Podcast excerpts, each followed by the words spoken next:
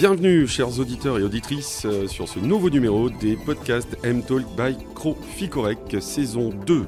Les M-Talk by Croficorec, c'est un moment privilégié d'échange et d'éclairage sur notre écosystème ex-Marseille-Provence et qui s'articule autour d'un thème central, mais surtout autour de l'illustration par un grand invité que je vais laisser citer par notre partenaire Croficorec en la personne de Mathieu Capionneau, qui lèvera aussi le voile sur le thème central de ce podcast. Bonjour à tous, bonjour Franck, bonjour à toutes. Merci encore une fois de votre fidélité euh, pour l'écoute des M-Talk by Croficorec.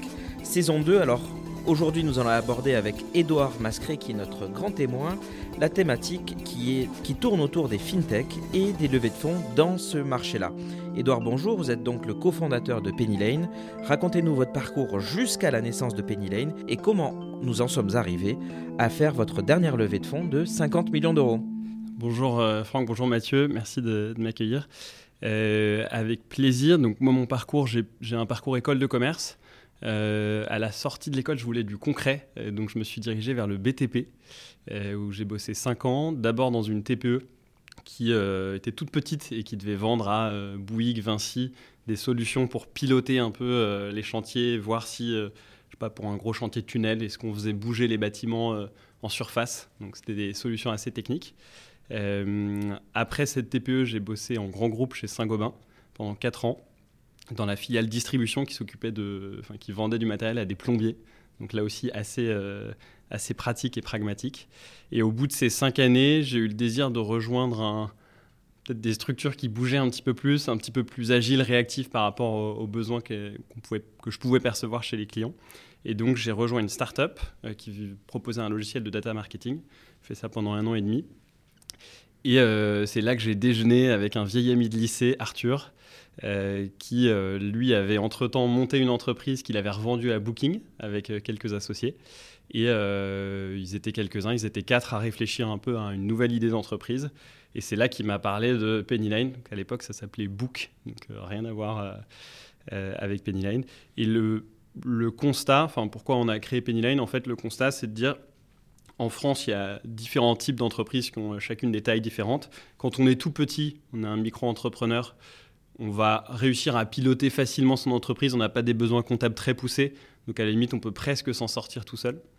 Quand on est euh, une ETI ou un grand groupe, on a euh, le gros ERP, toutes les équipes finance, euh, on est capable de mettre en place des grands projets qui assurent une, solidité financière de l'information et une fiabilité de l'information financière qui tombe le 3, le 3 ou le 4 du mois et qui donne la performance du mois passé. Et en fait, tout ce segment au milieu entre les deux, qui est quand même le gros du tissu économique de notre pays, bah, il est souvent accompagné par des cabinets d'expertise comptable et il doit souvent jongler entre une panoplie d'outils qui ne se parlent pas entre eux. Donc c'est euh, des outils pour vendre, faire des factures, pour les encaisser, pour suivre qui m'a payé, pouvoir relancer ceux qui m'ont pas payé, pour euh, suivre mes achats, etc. Et euh, en creusant un petit peu avec les entreprises, on s'est aperçu que c'était un peu un casse-tête et que tout le monde essayait avec son Excel de reconstituer sa vision quand ils avaient le temps. Et quand ils n'avaient pas le temps, bah, ils devaient un peu se passer de chiffres euh, concrets à jour sur, euh, sur leur entreprise pour prendre les bonnes décisions. Tout de suite, on s'est dit, bah, oui, mais ceux qui peuvent leur apporter cette vision concrète, c'est les cabinets d'expertise comptable. Et dans les faits, euh, l'ensemble des dirigeants nous ont dit, mon cabinet m'aide beaucoup au quotidien, mais il y a une petite latence parce que lui, il bosse sur d'autres outils qui ne sont pas les miens. Donc en fait, ça, crée encore plus de silos puisque moi, c'est un peu une boîte noire ce qu'il fait, et j'ai un rendez-vous de temps en temps où il m'explique, il me redescend l'information euh, pour que je puisse savoir où j'en suis, si j'ai gagné de l'argent ou pas, euh, si je peux investir, recruter euh, du monde ou pas. Je suis un tout petit peu long, mais donc Penny Lane, notre vision, c'est de dire en fait, il faut aborder le sujet de la gestion de l'entreprise et celui de la comptabilité qui est tenu par le cabinet comme un seul et même problème, et donc faut apporter une seule et même solution. Et cette solution, nous, c'est donc c'est un socle financier qui est partagé entre les deux c'est une seule et même base de données, sauf qu'on va avoir une interface hyper simple, hyper euh, gestion, pilotage pour le dirigeant, pour l'entreprise, et une interface beaucoup plus euh, complexe, entre guillemets, qui est un vrai logiciel de production comptable pour le cabinet d'expertise comptable. Et les deux travaillent sur la même solution en même temps. Et donc, j'ai pas répondu à ta question sur la levée de fonds de 50 millions. Euh, tout est allé assez vite. En fait, on a fin 2019, on s'est dit on a envie de se lancer, on pense qu'il y a un besoin de la part des entreprises. Euh, en revanche, donc on a, on a, on est sept cofondateurs, on est assez nombreux. Dans les sept, il y en a cinq qui faisaient partie d'une entreprise qui s'appelait euh, Price Match, qu'ils avaient revendu à Booking. Et donc, en fait, très tôt, ils ont ramené des investisseurs. Avant même de créer l'entreprise, on avait déjà 3 millions qui étaient sécurisés en levée de fonds. Et donc, euh, donc voilà, c'est allé très vite. Et on s'est aussi euh, dit au début, on veut équiper les deux, les entreprises et les cabinets d'expertise comptable, sauf que aucun cabinet n'acceptera d'utiliser notre solution au tout début, puisqu'il n'y aura rien. Et c'est quand même des logiciels assez complexes. Euh, et donc, en fait, on a décidé d'être nous-mêmes notre propre cabinet pour aussi un peu vivre ce que vit un cabinet au quotidien dans son développement. Et donc, tout 2020, on a été un cabinet d'expertise comptable. On vendait des missions d'expertise comptable. Euh, et donc ça, a été euh, assez fulgurant parce qu'on a convaincu 700 entreprises la première année. Euh, avec tous les enjeux. Enfin, maintenant, du coup, on comprend très bien le quotidien des cabinets d'expertise comptable avec l'enjeu de recrutement, d'avoir les bons process, d'avoir la bonne qualité apportée dans, le, dans, la mission qui est délivrée au quotidien. Et début 2021, les cabinets d'expertise comptable nous ont dit, on, a, on, a, commencé à montrer notre solution à quelques cabinets qui nous ont dit, bon, c'est pas encore génial, ça, c'est pas aussi bien que mon logiciel actuel, mais je me vois utiliser ton logiciel. Et donc, c'est à ce moment-là qu'on a fait notre pivot, où on a arrêté d'être cabinet d'expertise comptable et on s'est concentré sur euh, un logiciel euh, euh, qui équipe à la fois les cabinets et les entreprises. Et les levées de fonds sont, allées, sont arrivées un petit peu, je ne vais, pas dire naturellement parce que ça fait un peu bizarre de dire ça, mais en fait, celle initiale, c'était surtout sur mes associés qui avaient la confiance des investisseurs. Et ensuite, à partir de 2021, c'est là que, comme on a fait notre pivot, on a des, investisseurs qui euh, avaient plutôt des bons échos sur euh, notamment notre capacité à sortir un produit rapidement qui, euh, on parle beaucoup de traction en fait avec les investisseurs. La traction, c'est à quel point vous avez des entreprises qui utilisent votre produit au quotidien et sont séduites par votre proposition de valeur. Et on a montré sur 2020 qu'il y avait une forte traction, une forte demande. Et sur 2021, euh, donc c'est ça qui a, fait, qui a sécurisé la levée de 2021. Et après, celle de 50 millions, c'est que là, on a montré non pas l'attraction côté TPE-PME, mais on l'a montré côté cabinet d'expertise comptable. Donc en gros, tout 2021, on s'est concentré pour faire le logiciel qui leur allait bien. Et, euh, donc on a, levé, euh, on a levé des fonds il y a quelques mois pour... Enfin, voilà, parce que côté cabinet aussi, ça commençait à prendre. Et donc les investisseurs, c'est ça qui les intéresse, de se dire, je vais avoir le socle financier qui équipe les deux. Merci Edouard pour euh, cette euh, illustration très concrète de la genèse de Penny Lane et du secteur sur lequel vous êtes euh, fortement positionné, qui sont donc les fintech. Mais qu'est-ce que ce barbarisme? On va essayer de vous l'expliquer au long de ce podcast. Avant cela, et avant donc de rentrer dans le vif du sujet, nous vous proposons la séquence très entreprenant. Donc, Edouard, on va vous poser, euh, Mathieu et moi, des questions auxquelles on va vous demander de répondre du tac au tac. Et je démarre avec une question euh, fatidique. Le 13, pour vous, ça représente quoi? Je vais être un peu chauvin parce que je suis parisien, mais c'est un arrondissement de Paris, non? Non, non, comme on est à Marseille, euh, moi j'aime beaucoup le conte de Monte Cristo d'Alexandre Dumas. Donc en fait, moi, c'est un peu ce que ça m'évoque, tous les lieux dans lesquels se déroule l'intrigue. Donc ça m'évoque un petit peu, voilà le... Ah, j'ai perdu le nom en plus. De le château d'If. Le château d'If. Allez, c'est parti. Mathieu va ouvrir le bal. Alors Edouard, préparer ou réaliser sa levée de fonds? Euh, Réaliser. Penser digital ou miser sur l'humain? Miser sur l'humain. Penser comme un financier ou comme un comptable? Comme un comptable. Bousculer les codes ou approfondir l'existant? J'ai envie de dire les deux, mais si je dois trancher, bousculer les codes plutôt. Cabinet d'expertise concret, physique ou cabinet online Cabinet physique. Transformer l'expérience comptabilité ou révolutionner le pilotage des TPE-PME et de leurs experts comptables. Transformer l'expérience comptabilité gestion. Allez, on continue en un mot, votre citation inspirante. Euh, une citation que j'aime beaucoup, le, secret du bonheur est de continuer à désirer ce que l'on possède. Le livre qui vous a marqué. Alors un livre qui m'a marqué récemment, c'est Les conquérants de l'impossible de Lionel Terret, grand alpiniste français euh, qui euh, a réussi à gravir des trucs que personne n'a réussi à faire avant lui. très inspirant. Un adjectif vous qualifiant. Persévérant. Votre métier en un mot. Je dirais découvrir. Et votre entreprise en une valeur. Confiance. Et enfin, votre principale qualité. La persévérance, je me répète un petit peu. Bien. Après cette séquence du très entreprenant, on va rentrer maintenant dans le sujet de la fintech et des levées de fonds. Je vais commencer par questionner Mathieu en tant que, professionnel qui accompagne au jour le jour les, entreprises et notamment euh, sur la levée de fonds. Donc comment, euh, selon toi Mathieu, on peut réussir la levée de fonds? Quels sont les différents types de levée de fonds? Le besoin en financement, les conseils, l'accompagnement de start-up ou d'entreprises plus classiques ou conventionnelles. Voilà, un retour sur ta propre expérience. Alors, petit état des lieux avant pour commencer, les entreprises françaises du secteur financier ont levé près de 2,3 milliards d'euros en 2021. Cela représente 174% de plus que l'année dernière selon le rapport de l'association France FinTech. Alors, une levée de fonds, hein, aujourd'hui, euh, ça s'adresse à toute typologie d'entreprise, qu'on soit start-up ou finalement ce qu'on appelle un peu vulgairement les entreprises du secteur traditionnel. Une levée de fonds, ça s'organise toujours à peu près de la même manière, à savoir déjà présenter un business plan qui soit pérenne, solide et surtout documenté et argumenté. On n'est pas là pour présenter potentiellement un chiffre d'affaires qui va progresser de 400% si je n'ai pas les moyens qui sont mis en face. Ensuite, il y a évidemment le storytelling qui doit aller avec cela, ça se prépare. On doit être capable de présenter sa boîte en 30 secondes, 1 minute, 3 minutes, 5 minutes. Et là, on a communément ce qu'on appelle des pitch training qu'on fait par exemple à l'accélérateur M.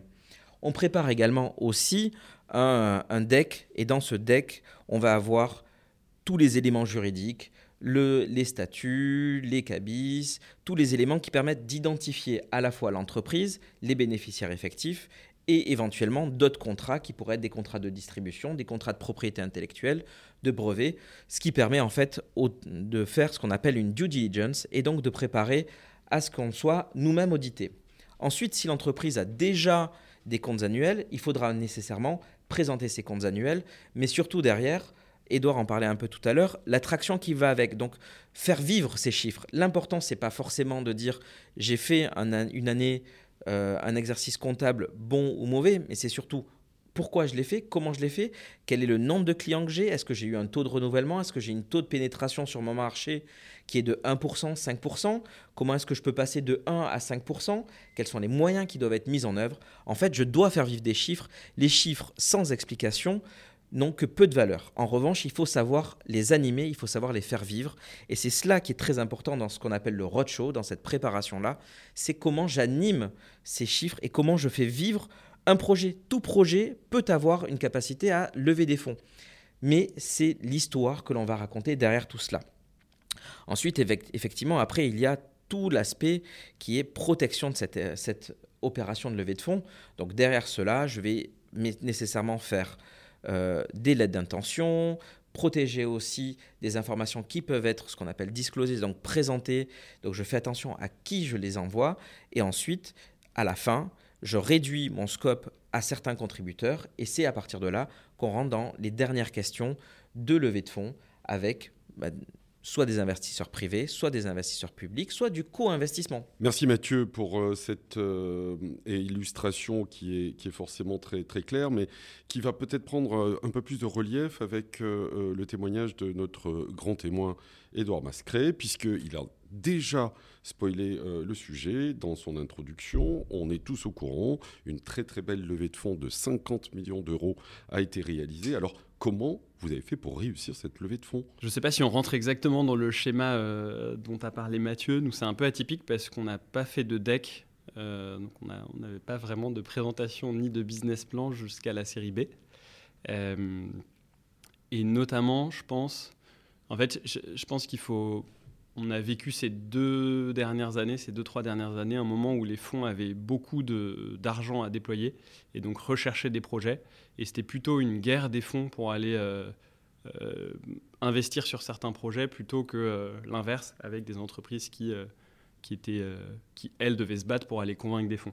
en tout cas, nous, ce qu'on a vécu, c'est un petit peu l'inverse dans le rapport de force, entre guillemets.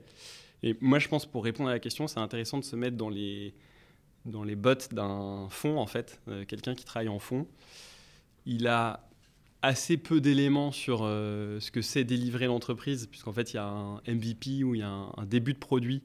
Il y a souvent peu de. Enfin, les, les métriques financières sont très mauvaises. Donc, en fait, souvent, l'entreprise perd de l'argent comme elle est au tout début. Elle est surtout dans une phase d'investissement. Donc, en fait, assez peu de billes sur la la solidité financière de la structure et sa capacité à terme à devenir très rentable.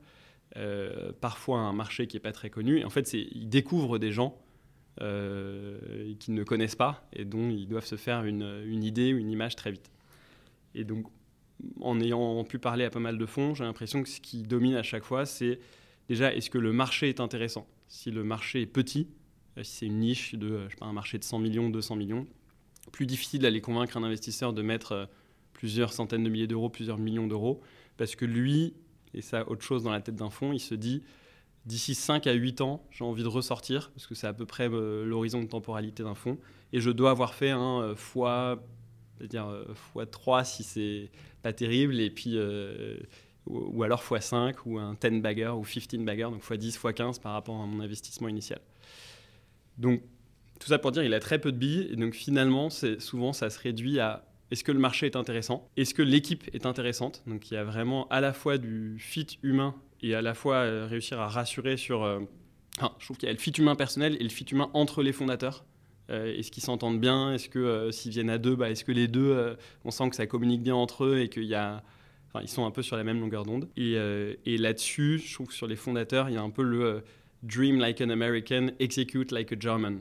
Donc euh, nous qu'on nous dit souvent, c'est euh, est-ce qu'ils sont capables d'avoir une vraie vision, qu'ils sont capables de déployer, de, rêver, de projeter leur entreprise très loin, et en même temps est-ce que concrètement, au quotidien, ils vont être capables d'exécuter euh, avec rigueur et de façon extrêmement rapide? Le dernier point, c'est la vision de ces fondateurs, c'est en tout cas leur façon d'aborder le marché. Est-ce que ça paraît être la bonne façon? Et là-dessus, il y a pas mal de façons de vérifier, mais c'est si on, par exemple, propose un logiciel, c'est euh, deux éléments importants. Est-ce qu'il y a un vrai engagement euh, de l'utilisateur qui utilise ce logiciel avec une satisfaction qui est liée? Et le deuxième élément, c'est est-ce qu'il y a une vraie stratégie go-to-market avec notamment nous, ce qui est un petit peu délicat, c'est on adresse des TPE, PME sur des paniers moyens assez faibles et donc on ne peut pas se permettre d'avoir trop de temps passé euh, pour aller convaincre individuellement chaque entreprise. Donc il faut réfléchir à des façons scalables d'aller adresser son marché. Et donc, selon euh, chaque marché, bah, en fait, faut quand même avoir un petit plan pour dire euh, je peux acquérir facilement du client à l'échelle euh, et c'est structurellement rentable. Vous n'imaginez pas à quel point, Edouard, vos propos résonnent à l'accélérateur M, parce que sur l'alignement dont vous parliez entre les associés, on fait un travail de fond avec les coachs sur non seulement la formulation des missions, visions, valeurs qui doivent être partagées, mais surtout sur l'alignement euh, sur ces euh, valeurs entre les associés et sur la vision commune qu'ils peuvent avoir. Donc euh, absolument d'accord avec ce que vous venez d'évoquer. Et je, dirais aussi, si je tentais un résumé sur le parcours de Penny Lane, effectivement, il ne s'inscrit pas dans, j'allais dire, l'approche générale que nous connaissons, à savoir que les startups vont plutôt euh, chercher les fonds. Là, euh, pour le coup, vous avez eu la chance d'avoir des fonds qui sont venus vous chercher, d'où le prisme qui a été le vôtre de nous l'expliquer et nous l'illustrer euh, avec la vision des, fonds eux-mêmes. merci en tout cas pour cela. Je crois que Mathieu voulait réagir. Oui, Edouard, une question assez simple, mais aujourd'hui, en, en moins d'une année, Penny Lane a levé plusieurs dizaines de millions d'euros. Comment est-ce que et les fondateurs et les équipes ont réagi avec une telle arrivée massive d'argent Et surtout, comment est-ce que vous les utilisez? Parce que la crainte, c'est toujours de, se dire j'ai 50 millions et euh, je vais faire vite, je vais utiliser et consommer tout ce cash-là tout de suite. Et en fait, je décale un problème à 6 mois, 9 mois, 10 mois après, où j'ai euh, surinvesti, euh, où j'ai beaucoup trop créer de l'emploi, mais avec une vision qui devient très court terme, alors que vous, auriez, vous avez les fonds pour pouvoir se dire, tiens, maintenant j'ai une stratégie moyen terme, j'ai les capacités de pouvoir voir à 2, 3 ans et de délivrer like a German. Je vais réutiliser euh, une phrase anglaise, mais c'est vrai qu'un des pièges quand on lève des dizaines de millions d'euros, c'est de throw money at problems. Ça veut dire, dès qu'il y a un problème qui arrive, bon, bah, je sais pas, on embauche plein de gens, euh, et puis en fait, on, on, tacle le problème pas de façon très euh, saine, économique économiquement saine, pardon, mais plutôt en, en envoyant de l'argent. Donc ça, c'est quelque chose dont on est assez conscient. En fait, nous, l'essentiel des fonds, et c'est déjà juste pour adresser ce, problème, nous, on a, défini nos valeurs euh, il y a quelques mois. On a fait ça un petit peu tardivement, mais euh, c'était un super exercice en fait pour euh, se dire en fait c'est quoi notre ADN, qu'est-ce qui fait qu'on est Penny Lane, c'est quoi notre personnalité en tant qu'entreprise? Et une des choses qui nous rassemble, c'est on est là pour résoudre des problèmes concrets pour des personnes concrètes. Et donc ça, ça s'assure, enfin on s'assure avec ça d'avoir tout le temps à cœur que chacun aille un peu euh, mettre les mains dans le cambouis, résoudre le problème. Et nous, on essaye, euh, le, COMEX, les fondateurs, on essaye d'incarner ça. Donc, typiquement, moi, l'exemple que je donne toujours, euh, mais qui continue de me marquer, c'est Arthur, donc, qui est CEO. et souvent, sur notre chat, le chat de notre site public, site internet, à répondre à, aux sollicitations qu'il peut y avoir. Nous, on essaye d'avoir un petit peu ce Enfin, et on, est tous, en fait, tous les fondateurs, on, reste les mains dans le cambouis pour un peu euh, pas se dire on est au-dessus de tout ça, on a levé plein d'argent, on va juste euh, throw money euh, à, tous les problèmes qu'on rencontre. Ça, c'est le premier point. Le deuxième point, on est assez clair avec nos investisseurs et assez clair avec nos équipes que l'essentiel des fonds, il va surtout à recruter des équipes tech. C'est ça, la très grande majorité des fonds va là-dedans. pourquoi? Pas juste pour la beauté de la chose ou pour euh, faire gonfler nos effectifs, mais parce qu'on on est ambitieux. Enfin, depuis le début, pour le coup, on vend euh, cette vision et cette vision qui nous anime, avec toutes les équipes, c'est d'être le socle financier européen des TPE-PME et des cabinets d'expertise comptable. Et donc, pour accomplir ça, c'est très ambitieux. Ça, implique, euh, je disais, de prendre toute la chaîne de valeur, donc de comprendre le quotidien des entreprises, euh, faire une plateforme qui correspond à leurs besoins et qui en même temps correspond aux besoins des cabinets. Et donc tout ça un peu euh, en résonnant avec deux cerveaux qui sans cesse sont connectés entre eux. Donc euh, dès qu'on développe une fonctionnalité d'un côté, il faut se demander de l'autre côté comment on l'affiche. Et donc ça, ça, ça, implique beaucoup de problèmes tech. Et donc il faut beaucoup de bons cerveaux qui sont capables de bien travailler ensemble. Et je dirais qu'aujourd'hui, c'est ça notre actif le plus important oui, il y a certes la plateforme qu'on est en train de développer, mais c'est surtout euh, les équipes qu'on est en train de recruter, de de souder entre elles pour aller euh, tacler ces problèmes. Donc les 50 millions, en fait, ça n'a pas trop changé euh, notre façon de, ouais, notre façon d'avancer. C'est juste, ça nous permet d'être un peu plus nombreux et du coup de, de pouvoir créer des nouvelles squads qui s'attaquent à des nouveaux problèmes. deux petits problèmes, enfin deux enjeux, par exemple là où on vient de créer des squads un sur la connectivité de la solution. On vise d'être un, operating system comme Android ou Apple, mais version financière. Et donc, euh, on veut créer un socle financier qui est ouvert et qui permet de brancher, récupérer l'info de plein d'autres solutions. Bah ça, ça implique d'ouvrir plein d'API dans notre produit. Et donc là, en mars, on a lancé une équipe de 7 développeurs et, d'une product manager pour faire ça. Et c'est des gens qu'on a recrutés grâce à ces 50 000. Autre euh, volet, sur la gestion interne des cabinets. Quand on a un cabinet d'expertise comptable, on a besoin de piloter euh, ses équipes, euh, on a besoin d'envoyer des contrats à ses clients. Une fois que ce contrat est signé, euh, on a besoin d'effectuer euh, la mission qu'on a vendue. Et ensuite, on a besoin de piloter si on gagne de l'argent ou pas. Et donc là, pareil, on a toute une équipe qui s'est montée. Et en fait, les fonds nous permettent d'aller beaucoup plus vite pour atteindre la maturité, c'est-à-dire un logiciel qui répond parfaitement aux enjeux des cabinets et des TPE-PME. Oui, vous disiez la maturité, et je pense qu'il y a aussi la masse critique nécessaire et suffisante pour adresser euh, un spectre de plus en plus large de problématiques que connaissent euh, typiquement vos clients, euh, qui sont effectivement de plus en plus nombreux, et, un grand bravo pour cet accomplissement. Franck, si je peux juste rebondir sur les levées de fonds, il y a, aussi quelque chose d'assez important, c'est le timing de la levée. et alors nous, on a eu la chance d'avoir plutôt des demandes entrantes, mais pour les, j'ai pu discuter avec quelques autres startups si on attend un petit peu trop, en fait, c'est important de, savoir à quoi vont servir les fonds, quand est-ce que vous avez besoin de les lever. Et euh, faut toujours prendre 3-4 mois de sécurité, euh, euh, parce qu'en fait, quand on est un peu court en cash, c'est là, c'est le moment où bah, on est beaucoup moins fort dans la négo. On renvoie aussi une image de non professionnalisme parce qu'on n'a pas réussi à anticiper en amont et on se retrouve un peu à court de cash à devoir demander des fonds, donc en situation un peu de faiblesse. Et donc il y a un vrai il y a un côté un peu stratège dans la levée de fonds, de y aller quand on est fort et quand on n'a pas forcément besoin. Des 50 millions, on n'avait pas forcément besoin, mais on s'est dit, OK, ça vaut le coup de se diluer tout de suite, un petit peu avant de ce qu'on avait prévu, pour en fait se donner. déjà, on est en, position de force, donc la dilution sera peut-être un peu moindre. Et après, on se donne tant de temps pour ensuite aller se développer et atteindre la rentabilité derrière. Merci. Merci pour cette précision qui vaut son pesant d'or, je dirais, euh, parce qu'effectivement, il y a la stratégie, la roadmap. Euh, souvent, elle est optimiste. Euh, il l'a dit tout à l'heure, Mathieu, mais ça ne se limite pas à des chiffres, à des objectifs. Ça, se, ça, ça peut s'orienter souvent sur les valeurs et la vision que vous avez très bien exprimé, Edouard. Bien, jingle. On passe maintenant à la séquence story. Mathieu, pourrais-tu donc euh, évoquer une anecdote euh, ou euh, un, retour d'expérience sur les fintechs en général, sur la levée de fonds en particulier et quelles sont, sont les, embûches que tu as pu peut-être rencontrer ou en tout cas les beaux succès que tu as pu engranger? Franck, Edouard l'a rappelé tout à l'heure, effectivement, il est dans un paradigme qui est ce qu'on appelle la mer bleue, c'est-à-dire qu'il est dans une mer calme, euh, et on vient le chercher plutôt qu'aller euh, chercher ces fonds-là. Euh, c'est une chance assez incroyable. Malheureusement, ce n'est pas le cas de, tout le monde, et tant mieux que des acteurs comme Penny Lane soient dans cette logique-là.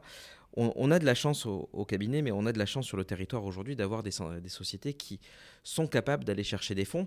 Et on le voit sur le dernier baromètre, le nombre d'entreprises qui sur le dernier semestre 2021 ont dépassé des levées de fonds à plusieurs millions, c'est une année qui est quasiment record sur le territoire. Euh, et je pense effectivement que c'est même euh, euh, une, une, situation que l'on doit retrouver dans à peu près toutes les régions, parce qu'effectivement les fonds avaient des fonds, mais ne trouvaient pas les projets qui étaient en face de cela. 2021 a été une année qui a été plutôt accélérante pour cela, et on retrouve beaucoup d'acteurs qui désormais ont envie de euh, scaler, de consolider et de trouver des, des, projets, des entreprises qui ont elles-mêmes envie de se partager et de grandir.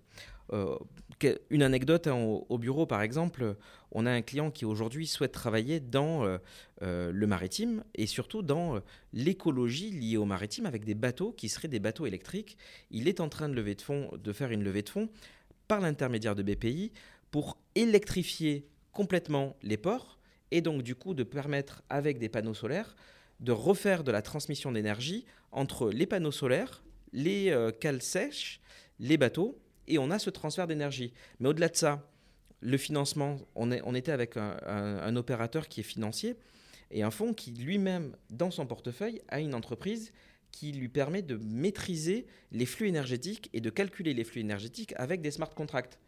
L'enjeu des fonds aujourd'hui, et Edouard en a parlé un peu, c'est de se dire aussi, si je choisis bien mon fonds, j'ai un fonds qui peut m'accélérer en mettant en lien aussi avec d'autres opérateurs ou d'autres clients ou d'autres sociétés investies pour pouvoir me permettre d'aller plus vite, plus loin et plus rapidement.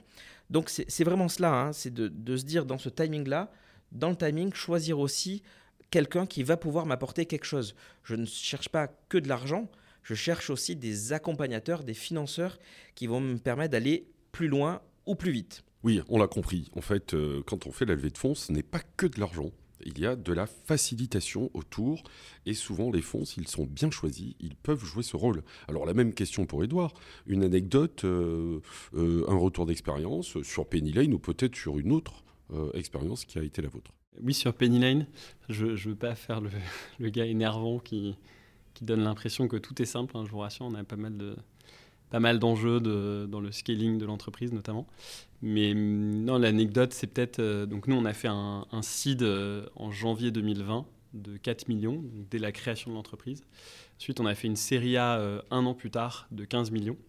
Et l'anecdote marrante, c'est que juste suite à cette série A, il y a une dame qui s'appelle Luciana Alexandrou qui a écrit à Arthur, mon associé CEO, et qui lui a dit Ah, bah euh, maintenant, je suis partenaire euh, chez Sequoia. Donc, euh, Sequoia, c'est un plus gros fonds, je pense peut-être le plus prestigieux au monde, qui a investi dans Google, Apple, etc.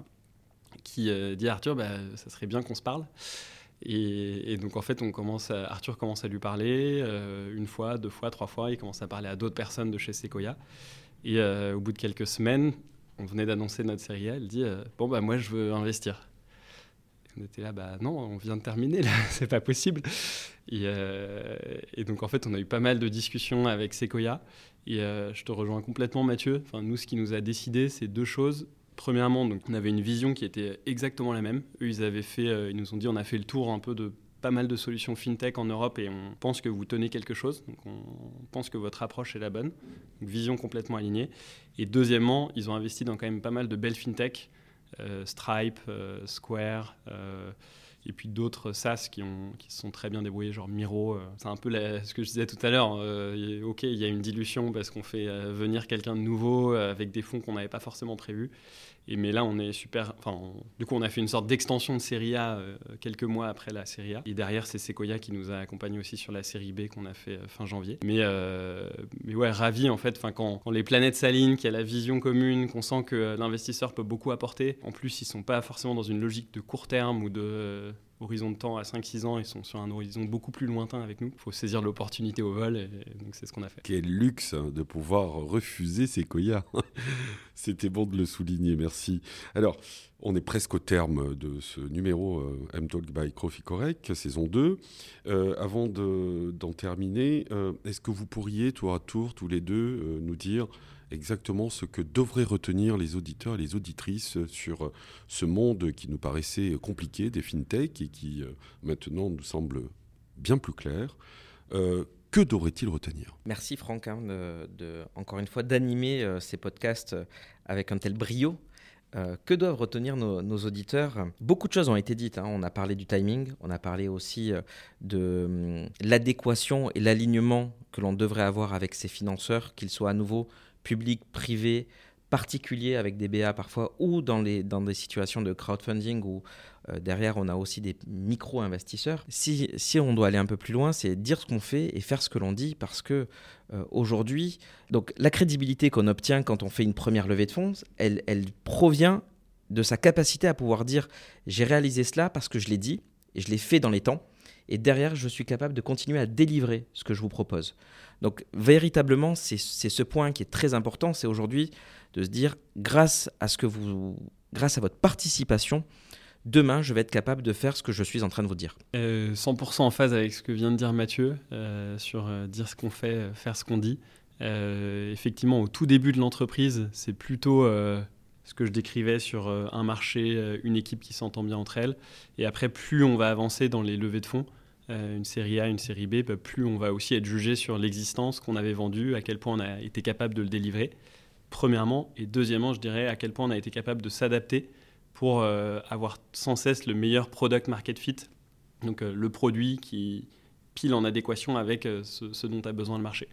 Et nous, et quand on est au clair sur ces différents pivots, ces différentes adaptations du produit qu'on fait pour être davantage en phase avec le marché, et bah, c'est ça aussi qui va embarquer euh, vos investisseurs. Et nous, c'est un petit peu ce qu'on a vécu entre euh, la série A où on fait notre pivot pour être un pur logiciel.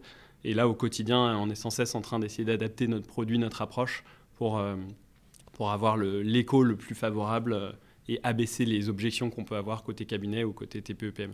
Donc bien avoir en tête, dès que vous sentez que vous êtes sur quelque chose qui résiste, résiste que ce soit l'utilisation du produit, l'engagement des utilisateurs, le go-to-market, euh, essayer sans cesse de creuser les méninges pour se dire comment ce truc-là, j'arrive à abaisser complètement les barrières parce que euh, tel quel, c'est pas le truc qui va me faire décoller mon entreprise, ça va me freiner euh, dans, le, dans la croissance. Eh bien, nous arrivons quasi à, à, la fin de, de ce numéro. Il y a une question quand même qui me brûle les lèvres. pourquoi Penny Lane? Que, que, veut dire Penny Lane? Le nom Penny Lane? Eh oui, le Alors, bon, déjà, on s'est pas mal creusé les méninges. Euh, et en fait, on a choisi Penny Lane parce que euh, on aimait bien le mot penny, centime, qui reflétait bien la rigueur que doit avoir un comptable. Euh, et dans la comptabilité, on ne peut pas se permettre d'avoir des comptes qui sont déséquilibrés. Penny Lane, le côté un peu sympa, Beatles, et ça, ça ajoute un côté un peu fun à la compta. Et troisièmement, Penny et Lane, les deux premières lettres sont P et L, le PNL, en anglais, Profit de résultat, qui est un des trucs assez important pour piloter son entreprise. Ah, bravo, beau storytelling j'imagine, euh, autour de Penny Lane. Merci à, vous deux. Euh, il me reste à remercier aussi l'ensemble des équipes qui ont participé à la réalisation de ce podcast. Je veux bien entendu euh, parler de Lisa Martins et Laure Morceroux du cabinet Croficorec et bien sûr de Thomas Texera qui est aux manettes, sans qui on ne pourrait pas réaliser ce numéro. Je laisse la parole à, Mathieu aussi pour les remerciements et on terminera par le mot de la fin par notre invité, donc Édouard Mascret. Merci Franck, effectivement merci à toute l'équipe pour la réalisation une nouvelle fois parfaite de ce podcast. Merci surtout à vous de continuer à, nous écouter, euh, parler de notre podcast. N'oubliez pas de réagir sur l'ensemble des réseaux sociaux et ou de nous donner des nouveaux thèmes si vous souhaitez que l'on travaille sur des nouveaux sujets. Merci encore Edouard d'être venu euh, aujourd'hui euh, nous parler de cette success story à la française qu'est Penny Lane et à la prochaine pour la prochaine édition des podcasts. Ravi d'avoir d'avoir pu échanger avec vous, Franck et Mathieu et euh, à disposition des auditeurs s'il y en a qui sont intéressés par le sujet fintech ou même euh, levée de fonds euh, qui se posent des questions. Avec grand plaisir, n'hésitez pas à me contacter directement. Et ben voilà, c'est dit. N'hésitez pas à contacter Edouard Mascret de Penny Lane, mais aussi euh, Mathieu Capiano de Croficoré, qui est l'accélérateur M. On est là à votre écoute. Donc vous retrouverez l'ensemble des podcasts M-Talk by Croficorec sur l'ensemble des plateformes de diffusion. Vous les connaissez, je ne vais pas toutes les citer, les Spotify, les Deezer, les Apple Podcasts, les Google Et autres. Sachez que nous les publions les deuxièmes lundis de chaque mois à 13h13 exactement. Écoutez, réagissez et faites-nous des suggestions. N'oubliez pas le like, évidemment. Donc on vous donne rendez-vous au prochain numéro. Merci encore, merci à tous.